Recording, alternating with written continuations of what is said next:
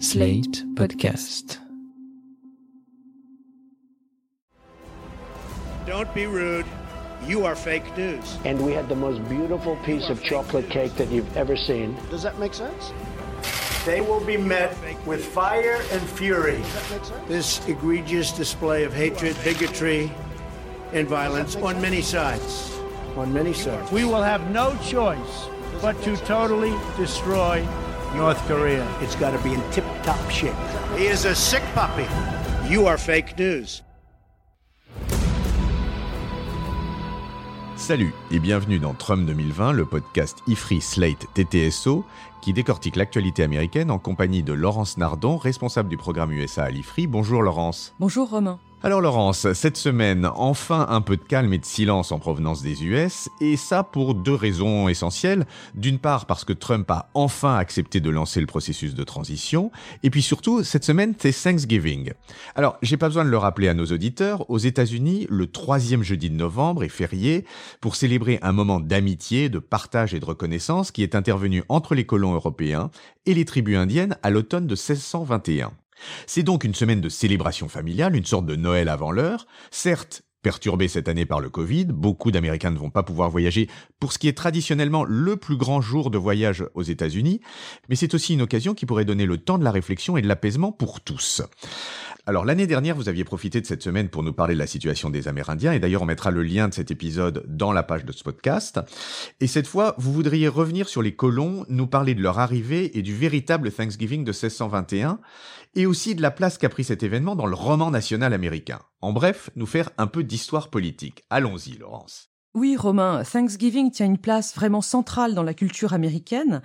C'est une fête qui repose sur un récit extraordinairement optimiste et positif, ce qui nous intéresse particulièrement en ces temps de polarisation et de remise en cause du pacte démocratique aux États-Unis. Mais bon, on va commencer avec le commencement. Thanksgiving, c'est d'abord un ensemble de traditions. Alors, si on parle de tradition, racontez-nous un peu ce qu'il y a au menu de ce jeudi. Oui, parce que tout d'abord, Thanksgiving, c'est un énorme déjeuner avec des plats typiques du Nouveau Monde. On va manger de la dinde, bien sûr, de la tarte à la citrouille, du maïs sous une forme ou sous une autre, hein, notamment du cornbread, avec bien sûr des variantes régionales. Si vous êtes en Nouvelle-Angleterre, vous mangerez de la sauce aux érelles. Si vous êtes dans le sud du pays, vous ferez peut-être frire votre dinde, et puis vous mangerez des patates douces. Si vous regardez la page du podcast de cette semaine, vous verrez peut-être l'illustration extrêmement célèbre du déjeuner de Thanksgiving faite par Norman Rockwell en 1943. Mais alors, tant qu'on est dans le folklore, euh, et à propos de dinde, il n'y a pas une histoire de pardon de la dinde? Si le syndicat des éleveurs de dindes, qui joue un rôle évidemment très actif dans l'histoire de Thanksgiving, offre deux dindes au président américain depuis 1947. Depuis George Bush père en 1989, il y a une sorte de cérémonie euh, un peu rigolote qui se déroule à la Maison Blanche dans la semaine de Thanksgiving où le président leur accorde une grâce, un pardon et elles ne seront donc pas mangées. Cette année, les deux dindes en question s'appellent Corn et Cobb. Elles vont donc être graciées par le président Trump et iront finir leur vie dans une ferme quelque part. Je signale au passage que cette cérémonie, c'est le seul engagement officiel de Trump cette semaine. Au-delà de ce repas, il y a une autre tradition très importante et qui est très dans l'esprit de Thanksgiving, c'est celle d'inviter des étrangers à votre table. Si vous déménagez aux États-Unis, vous vous ferez peut-être inviter par vos voisins, et dans ce cas, tenez-vous prêt à un tour de table au début du repas où chacun des convives est invité à dire ce pourquoi il ou elle est particulièrement reconnaissant cette année. Pour le reste, c'est une fête très familiale. C'est une fête très familiale qui, en temps normal, fait beaucoup voyager les Américains. Est-ce qu'on sait cette année combien d'Américains vont voyager, justement? Alors, si on part des chiffres de l'an dernier 2019, à l'époque, on avait comptabilisé 55 millions de trajets autour de Thanksgiving aux États-Unis. Cette année, ça va être beaucoup moins. Les aéroports rapportent un trafic en forte hausse par rapport aux dernières semaines, mais qui reste quand même aux alentours de 40% de l'année dernière. Il faut dire que le CDC, le Center for Disease Control, a véritablement supplié les Américains de ne pas voyager pour que le Covid ne se diffuse pas trop. J'ai trouvé ce matin un sondage de la semaine dernière dans lequel on demandait aux Américains s'ils comptaient inviter de la famille élargie pour le repas de Thanksgiving, et on voit bien que ça se divise selon l'orientation politique. Seuls 22% des démocrates vont inviter un peu plus large que le cercle familial habituel. Ce chiffre monte à 38% chez les libertariens qui évidemment n'aiment pas qu'on leur interdise quoi que ce soit. La dernière tradition de Thanksgiving importante à, mentionner, c'est que l'après-midi, après donc ce repas familial, on peut comater devant un match de football américain. C'est une tradition qui date des années 20. Les matchs étaient retransmis à la radio au départ et puis évidemment à la télé aujourd'hui. Traditionnellement, il y a un match qui est accueilli par les Lions de Détroit et un autre accueilli par les Cowboys de Dallas. Au final, on pourrait dire que la fête de Thanksgiving n'est pas devenue trop commerciale. Il n'y a pas de cadeaux, par exemple. Mais ce serait oublier que, évidemment, il y a le Black Friday qui vient le lendemain, ce jour de consommation délirante dans tout le pays et qui, comme vous le savez, s'étend dans le reste du monde. Oui, ça, on a cru comprendre que c'était un enjeu, effectivement, ces derniers temps. Bon, alors, ça, c'est pour les traditions de Thanksgiving aujourd'hui, mais est-ce que vous pouvez nous refaire un petit peu euh, l'historique de comment on en est arrivé là? Oui, alors il faut remonter un petit peu loin avec l'introduction de la réforme en Europe par Luther et Calvin, qui a été suivie, comme vous le savez, par les guerres de religion. En Grande-Bretagne, ce qu'il faut savoir, c'est que ce sont les protestants qui ont gagné. Mais la religion instaurée par Henri VIII en 1534 et qui s'appelle l'anglicanisme est au final un protestantisme assez tiède, qui restait assez proche du catholicisme. Et donc, sous Élisabeth Ier, qui a régné, je vous le rappelle, de 1558 à 1603, il y a eu des courants religieux qui sont apparus pour réclamer un calvinisme plus rigoureux. Alors il y avait deux groupes principaux. Ceux qui voulaient réformer l'église anglicane de l'intérieur, on les appelle les puritains, et retenez bien ce nom parce qu'on va en reparler tout à l'heure. Et puis, ceux qui voulaient carrément quitter l'église anglicane, ce sont des dissidents et on les appelle donc les dissenters. Le groupe de dissidents qui nous intéresse se jugeait tellement opprimé qu'il est parti s'installer à Leiden aux Pays-Bas dans les années 1608-1609. Mais au bout d'une dizaine d'années, leurs enfants ont commencé à s'adapter vraiment trop bien à la Hollande. Ils voulaient se marier sur place, rentrer dans l'armée. Et donc le groupe a jugé que la Hollande finalement était un pays trop tolérant et ils ont décidé de partir pour le Nouveau Monde pour y trouver la liberté religieuse. Et donc c'est eux qui vont traverser à bord du Mayflower et oui, ils embarquent dans le Mayflower le 6 septembre 1620 pour une traversée qui va durer jusqu'au 11 novembre 1620. À bord, il y a environ 100 passagers qui sont donc les pèlerins et puis 26 hommes d'équipage. Tout ceci est extrêmement bien documenté, on a les listes de passagers avec leurs noms, tout ce qui leur est arrivé, enfin c'est extrêmement intéressant. Leur objectif, c'est la Virginie. Mais il y a eu des tempêtes qui ont fait dévier le Mayflower et ils ont finalement accosté beaucoup plus au nord, vers Cape Cod, dans ce qui est aujourd'hui le Massachusetts. Ils vont passer le premier hiver à bord du bateau dans des conditions vraiment épouvantables. Et d'ailleurs, sur les 130 personnes environ, ils ne sont plus que 66 au printemps 1621. Mais ça leur a donné le temps de rédiger le Mayflower Compact, une sorte de petite constitution. Qu'est-ce qui les amène à rédiger ce Mayflower Compact? Eh bien, c'est qu'en fait, ils avaient un contrat avec la Plymouth Company qui leur attribuait des terres en Virginie. Mais comme ils ont décidé de fonder leur colonie là où ils étaient arrivés, c'est-à-dire dans le Massachusetts, ils faisaient face en réalité à un vide juridique sur euh, la manière dont ils vont s'organiser une fois qu'ils vont débarquer.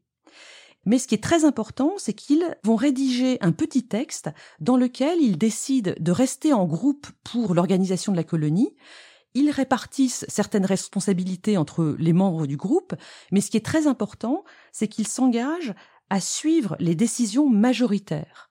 On peut voir dans ce texte les prémices d'une constitution démocratique. Et donc le Mayflower Compact est largement reconnu aujourd'hui comme le premier texte juridique des futurs États-Unis. Bon, et alors, et ensuite, quand ils débarquent du Mayflower, qu'est-ce qui se passe? Eh bien, le printemps venu, les pères pèlerins ont établi leur colonie qui s'est appelée New Plymouth et puis ensuite Plymouth.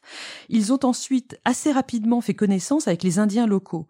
Il y a eu une première rencontre avec un Algonquin qui s'appelle Samoset et puis ensuite, les échanges se font avec la tribu des Wampanoag, qui est la tribu principale dans la région, avec leur chef Massasoit et l'interprète Squanto, un Indien qui avait fait plusieurs séjours en Grande-Bretagne et qui parlait donc très bien anglais. La tribu des Wampanoag avait déjà été rencontrée par Samuel de Champlain, le grand explorateur français qui était passé dans la région vers 1605. À l'époque, on estime qu'ils étaient environ 120 000. Lorsque les pèlerins du Mayflower arrivent en 1620, c'est-à-dire 15 ans plus tard, les maladies européennes ont fait leur œuvre et ils ne sont déjà plus que 12 000. Malgré tout cela, les Wampanoag vont se montrer plutôt amicaux avec les colons. Ils leur expliquent comment pêcher et fumer les anguilles, et ils leur apprennent aussi ce qu'est la culture des trois sœurs. Et alors c'est quoi la culture des trois sœurs? Eh bien, c'est une technique agricole qui est pratiquée dans toutes les Amériques à l'époque et qui consiste à planter sur la même parcelle du maïs, des haricots grimpants qui s'accrochent au maïs et en bas des citrouilles qui vont se développer sur le sol. En quelque sorte, une permaculture avant la lettre. Les pèlerins du Mayflower ont donc construit leur maison, défriché et planté, chassé, et grâce à leur travail et à l'enseignement des Indiens Wampanoag, les pèlerins vont faire leur première récolte après l'été 1621 et à l'automne, ils vont organiser une fête des moissons qui est une fête d'action de grâce très religieuse à laquelle ils vont convier les Indiens. Et c'est ça l'épisode de Thanksgiving. Nous avons les récits de deux personnes qui ont participé à cette célébration.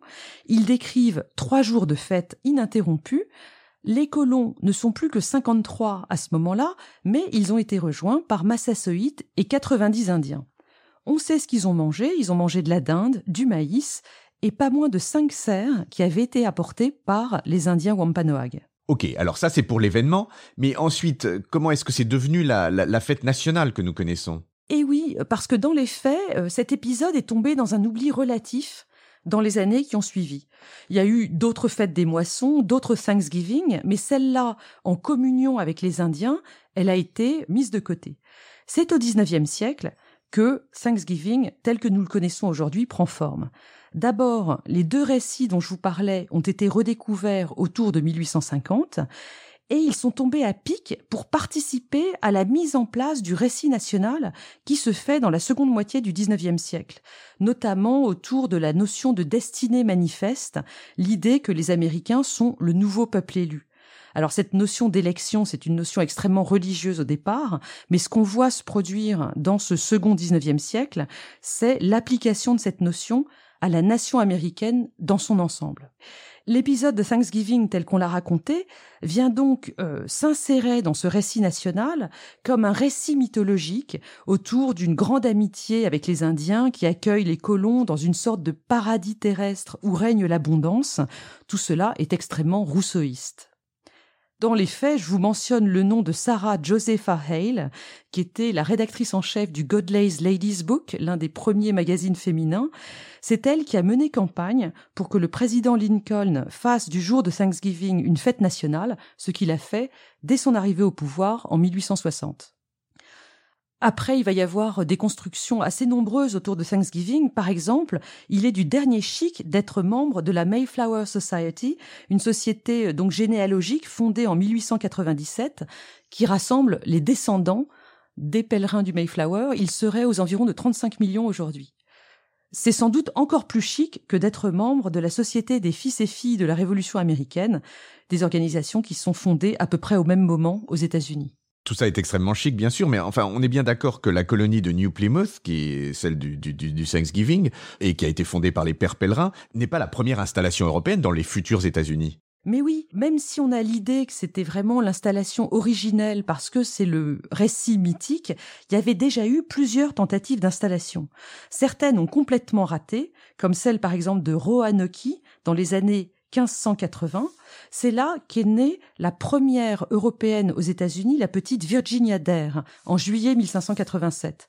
Mais lorsque les bateaux européens sont revenus dans la colonie de Roanoke, tout le monde avait disparu, on ne sait pas vraiment ce qui s'est passé, ça reste un mystère jusqu'à aujourd'hui. Mais lorsque les pères pèlerins du Mayflower arrivent en 1620, il y a déjà une colonie qui fonctionne assez bien dans l'Amérique du Nord, c'est la Virginie, qui a été fondée pour l'exploitation du tabac et de l'indigo en 1607. Et c'est là, à Jamestown, en 1619, c'est-à-dire un an avant l'arrivée du Mayflower, qu'arrivent les premiers esclaves africains en Amérique du Nord, à bord du White Lion. En ce qui concerne les pèlerins du Mayflower, donc les dissenters, ils vont être rejoints par une émigration de puritains britanniques qui vont s'installer vers Boston à partir de 1628-1629. Ils y fondent la Massachusetts Bay Company. Les deux groupes vont se développer en commun. On sait qu'ils ont fondé euh, ce qui est en réalité des théocraties relativement intolérantes. L'esclavage d'une part, l'intolérance religieuse de l'autre, on voit qu'il y a des récits différents de l'Amérique. Et oui, on voit bien dans cette histoire de Thanksgiving et des années 1600 aux États-Unis qu'il y a d'une part l'histoire et d'autre part l'historiographie, c'est-à-dire la manière dont on raconte les choses.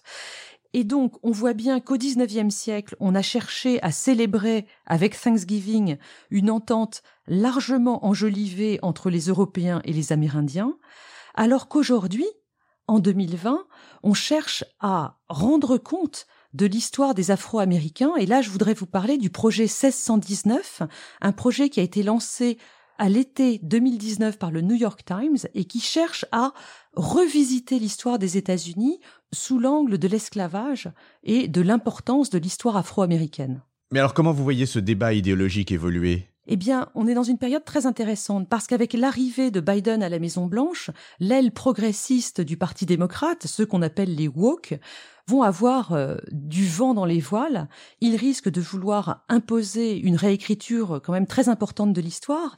Et ça, en réalité, c'est peut-être un piège pour Joe Biden parce que d'une part, la droite républicaine va crier au scandale et d'autre part, N'oublions pas les résultats de l'élection il y a quelques semaines. On a bien vu que les minorités n'avaient pas autant voté que prévu pour les démocrates, que le Parti républicain conserve une capacité de séduction des minorités ethniques aux États-Unis.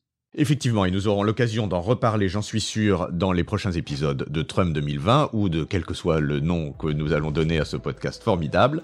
Merci Laurence et à la semaine prochaine. Merci Romain. Retrouvez Trump 2020 chaque semaine sur Slate, TTSO, Lifree et sur vos plateformes de podcast préférées.